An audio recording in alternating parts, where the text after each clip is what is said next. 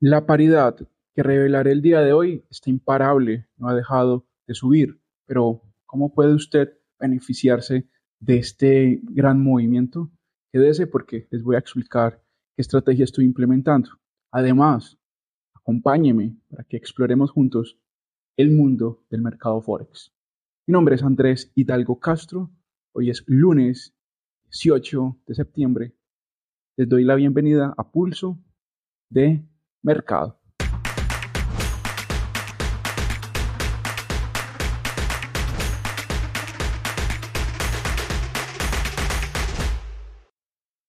Le aclaro que todo lo que aquí voy a mencionar y a exponer no lo puede tomar como una asesoría, muchísimo menos como una recomendación de compra o de venta.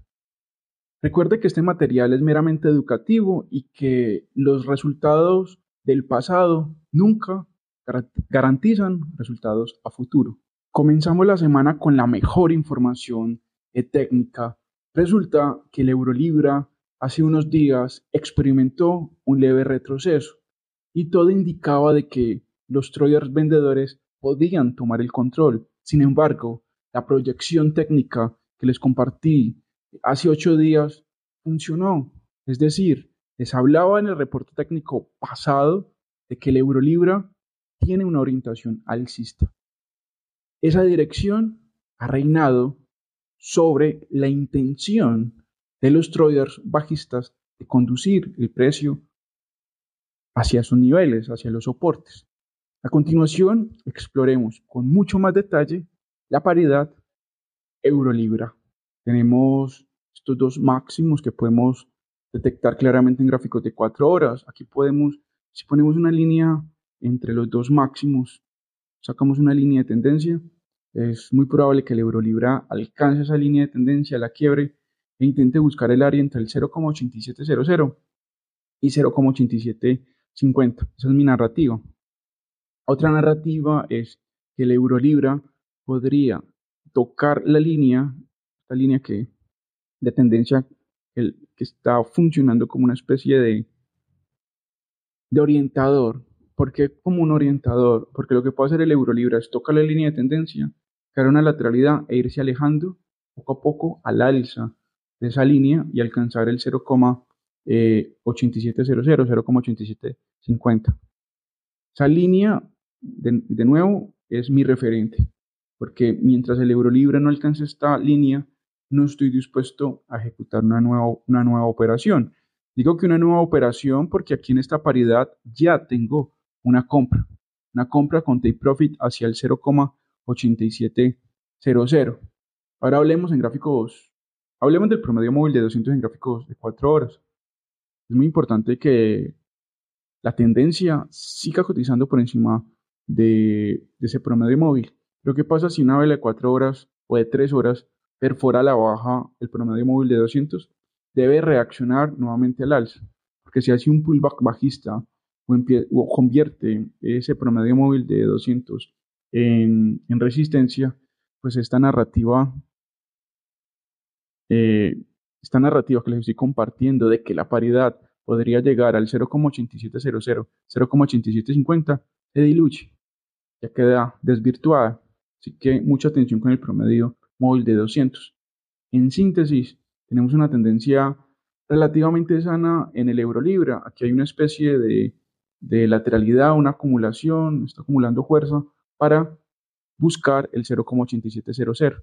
Si miramos la gráfica de la paridad dólar-yen, notamos que estamos ante una tendencia muy inclinada al alza, pero no podemos realizar un análisis subjetivo para decir de que la gráfica al estar tan inclinada está lista para caer. No estoy de acuerdo, ya que desde la parte técnica no hay ningún indicador, ninguna estructura, ningún fractal que me indique de que la paridad va a caer.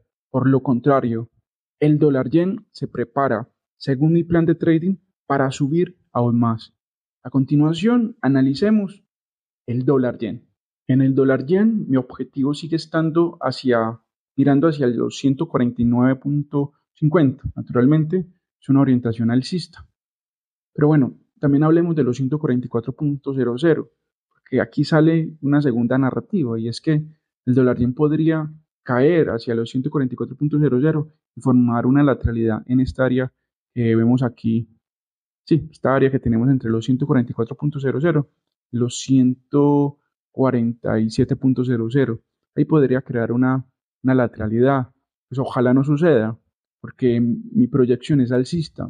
Bueno, cuando estamos, estamos proyectando una tendencia, no se puede hablar sobre la certeza, sino sobre la probabilidad. Así que ese ojalá no suceda eh, no, es muy, no es muy profesional. Hablemos de la probabilidad. Como tenemos una tendencia alcista y como tenemos esta estructura, esta estructura que ven aquí en pantalla, este zigzag, esta línea de tendencia que podemos poner aquí eh, en los mínimos, eh, en el dólar yen, digamos, mientras me respete esta línea de tendencia que está funcionando como, como especie de soporte, yo voy a seguir apuntando hacia los 149.50.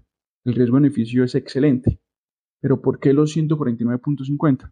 Ese nivel, si vamos muy a pasado, vamos a encontrar que en gráficos de días ahí se formó una resistencia. y tuvimos velas hace un tiempo atrás que no lograron cerrar de manera contundente por encima de ese nivel y ahí tenemos un área de interés.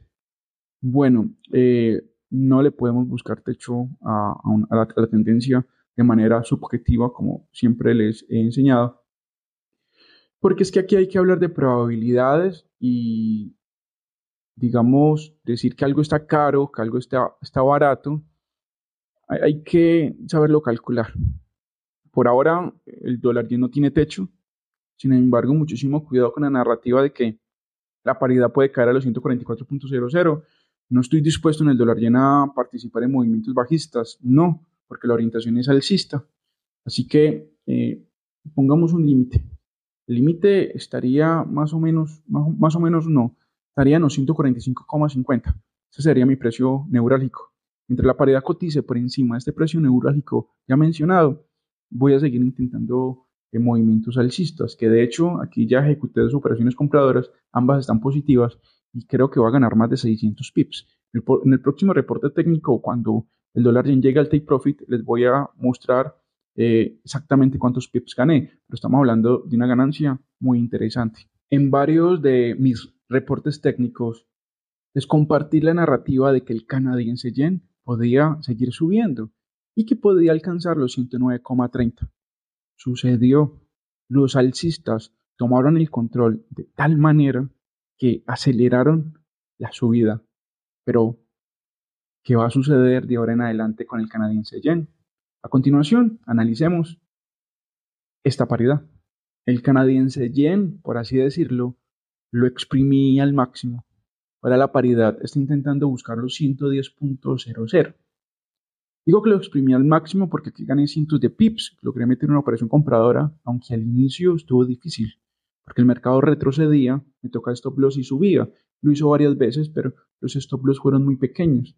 Y esta subida del canadiense yen me está ayudando no solo a recuperar esas pequeñas pérdidas, sino que incluso, ya, incluso mi operación ya llegó al profit y gané muchos pips. Bueno, pero ahora, ¿qué puede suceder con el canadiense yen? Yo en esta paridad voy a hilar muy delgado, voy a estar muy atento del área de los 110.00. Voy, a buscar un fractal. Eh, ¿Qué fractal voy a buscar? El que aparezca, ya sea un fractal de caída, de retroceso. Pero miren, aquí hay que estar muy pendientes y aquí hay que entender de que desde mi plan de trading lo mejor es esperar que la paridad perfore los 110.00, 110.00 y yo no estoy dispuesto a acompañar la paridad hasta allá. Me agobia, me azara un poco esta inclinación, este agotamiento. No me gusta este pico que ha quedado aquí al lado, un intento de llegar a los 110.00 en el cual salió liquidez y perdió el impulso y cayó. No, que no me gustaría experimentar esa caída porque consume las ganancias, las ganancias que por ahora uh, que por ahora he tenido en el canadiense yen. Así que desde la parte técnico y táctica voy a esperar que el canadiense yen llegue a los 110.00. Insisto, no voy a acompañar la paridad hasta allá porque el riesgo-beneficio no sea atractivo. Eh, estamos en un área de incertidumbre y bueno, y si el canadiense yen cae, pues muchísimo mejor porque intentaría eh, comprar esa caída, pero no nos adelantemos tanto, porque aún no sabemos cuál es la estructura de esa caída, eh, de qué forma va a caer, si va a aparecer una estructura de confirmación de caída o una estructura que nos ayude a confirmar un rebote. O sea, no hablemos de una manera tan hipotética. Hablemos de una forma clara. Primero, no voy a seguir el movimiento alcista hasta los 110.00. Voy a esperar que la paridad perfore ese nivel. Y segundo, si la paridad cae, voy a estar vigilando toda esta semana la posibilidad ya sea de comprar la caída o de ir a la baja. En el euro neozelandés decidí comprar, pero la paridad cayó. Sin embargo, este movimiento bajista no está bien estructurado y lo digo desde mi sistema de trading. Aún no me convence esta caída, pero debo de cuidarme de los sesgos. Es decir, no puedo operar en contra de esta caída bajo la narrativa de querer tener la razón. A continuación les voy a explicar detalladamente cuál es el argumento técnico que tengo para decir que este movimiento bajista del euro neozelandés en cualquier momento se da la vuelta y busca nuevamente la orientación alcista. Miren, el euro neozelandés, aquí perdí porque me tocó un stop loss, aquí compré, estoy siguiendo la tendencia que veo en gráficos de 4 horas y gráficos de días. Voy a volver a insistir al alza. La paridad podría llegar a esta área del 1,8240. Desde aquí podría rebotar, pero voy a esperar una confirmación. ¿Y cómo voy a esperar esa confirmación? Me voy para gráficos de 15 minutos y voy a poner el MACD 377 61050. Cuando este MACD, cuando el, histograma del MACD perfore arriba la media móvil del MACD, voy a comprar. Se preguntará usted, Andrés, así de sencillo va a comprar. Es el contexto. Si yo me siento a esperar que el histograma eh, perfore la media móvil al alza para comprar o a la baja para vender, no me va a funcionar la mayoría de veces. Entonces hay que saber en qué contexto encajan los indicadores. En este caso, como estamos en un retroceso en el euro neozelandés, desde mi experiencia, considero que es buena idea, es mi opinión, comprar esta caída del euro neozelandés hacia el 1,8240. El riesgo-beneficio aquí sería muy atractivo, pero primero voy a esperar que el MACD 3, 77, 6, 10, 50, como lo ven aquí en pantalla, en gráficos de 15 minutos, me muestre eh, una orientación alcista. Una vez ocurra, estaría dispuesto a comprar con un riesgo-beneficio cómodo. La historia en la libra canadiense es la siguiente. La paridad está bajo, bajo presión bajista de ventas.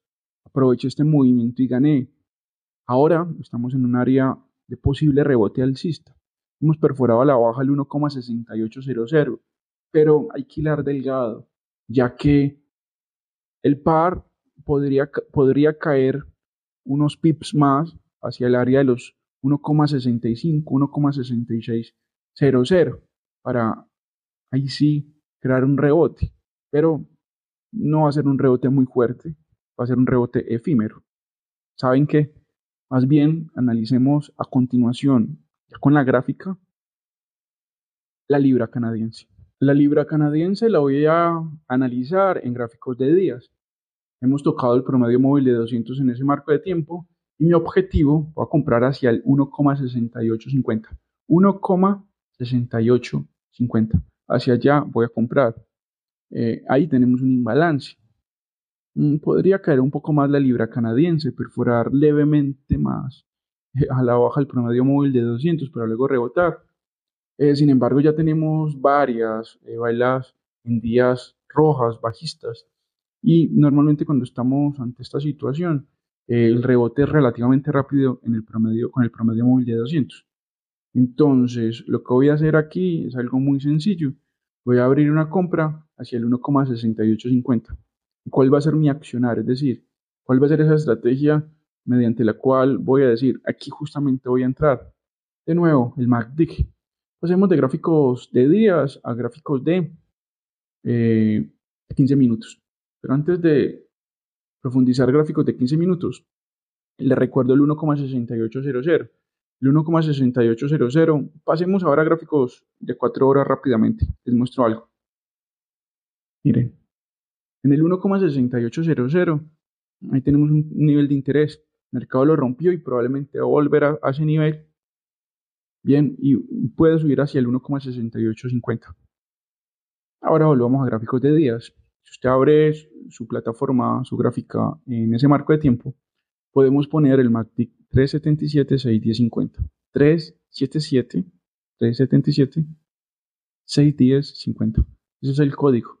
Pues voy a esperar que este MACD me muestre dirección alcista en gráficos de 15 minutos y de esa forma abro una operación hacia el 1,6850 y aprovecho para recordarle que esto no es una recomendación de compra ni de venta, es mi opinión y les estoy compartiendo mis ideas de trading. Tener información de calidad en este negocio es trascendental, nos pone un paso adelante del resto de traders. Mañana aquí estará mi colega Rodrigo Águila analizando el mercado de acciones e índices bursátiles, así que le hago la invitación para que se suscriba al canal de Swisscode y también para que esté pendiente de los reportes técnicos de mis otros colegas. También comparten análisis fundamentales. A ustedes, muchísimas gracias por ver Pulso de Mercado. Los espero el próximo lunes. Hasta entonces.